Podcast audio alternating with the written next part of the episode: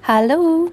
So, this is going to be a little bit more focused on the German 200 level class happening now. Um, at the moment of this recording, it is uh, September in 2020. So, we are in the middle of the pandemic still and trying our best to figure out all the, the ways to deliver and um, work with German. So, um, I am working in this class with um, a book called Schreiben Lernen, and um, it's a really good book that helps with writing for all kinds of levels of German, and um, there are even some speaking parts, some um, some sections that focus on conversation. So, if you're new here, or if you're not in that class, you might want to pick up a copy of that book. Um, I am going to be looking um, in the book on page 10, and there are some questions to think about. And so I wanted to use this one, this episode, to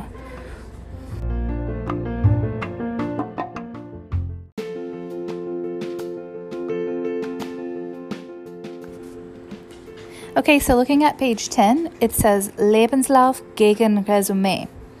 Um, welche Ähnlichkeiten similarities and Unterschiede, differences, gibt es zwischen dem deutschen Lebenslauf, wie im Beispiel am Anfang 1b, und dem typischen amerikanischen Resümee? So, the questions. Denken Sie an die folgenden Fragen.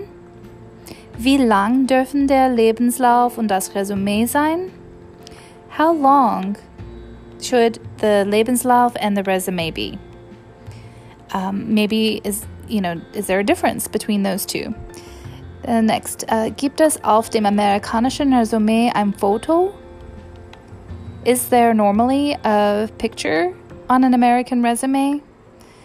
And um, one more, schreibt man auf das amerikanische Resümee das Geburtsdatum oder den Familienstand?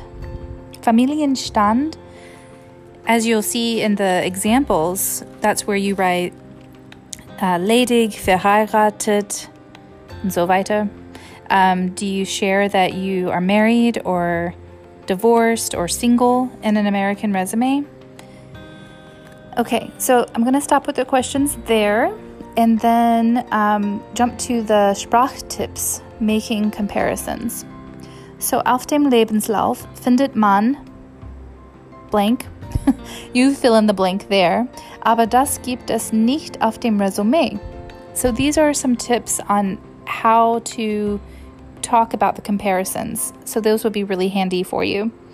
Um, but you might need to do a little bit of research and find out a little bit more about an American resume if you haven't written one before or if you're not familiar with the etiquette around resumes. Auf dem Lebenslauf und dem Resümee gibt es Informationen zu fill in the blank. Right? So on the on the Lebenslauf and on the resume, there will be information about you fill in the blank there. Certain things that are the same. So you're looking for similar items, similar kinds of information. Um, the next one. Im Gegensatz zu dem Lebenslauf hat das amerikanische Resümee kein, keine oder keinen blank. So, in contrast to the Lebenslauf, the American resume has no thing. So, fill in the blank with what the thing or things are. Um, and pay attention to the items that are in blue um, for, for vocabulary for you to be working on. So, that im Gegensatz zu is a phrase that you should learn here. Der Lebenslauf ist anders als das Resümee. Und zwar, der Lebenslauf ist anders als. Um, so ist anders als is different from. So it's another contrast sentence. Und zwar, if you pay attention to that, und zwar, that is going to be um, where you go into detail. It's kind of like saying, and that is and then you fill in the blank. um, or fill in the rest of the sentence, not just a blank. Um, so that's it for the page 10 about Lebenslauf gegen Resümee. And so I want you to work on that and um, keep trying to work on the pronunciation and make sure you're understanding the words that are in these questions. Um, so we can try to use that in our in our meeting when we see each other next time. Okay, so tschüss.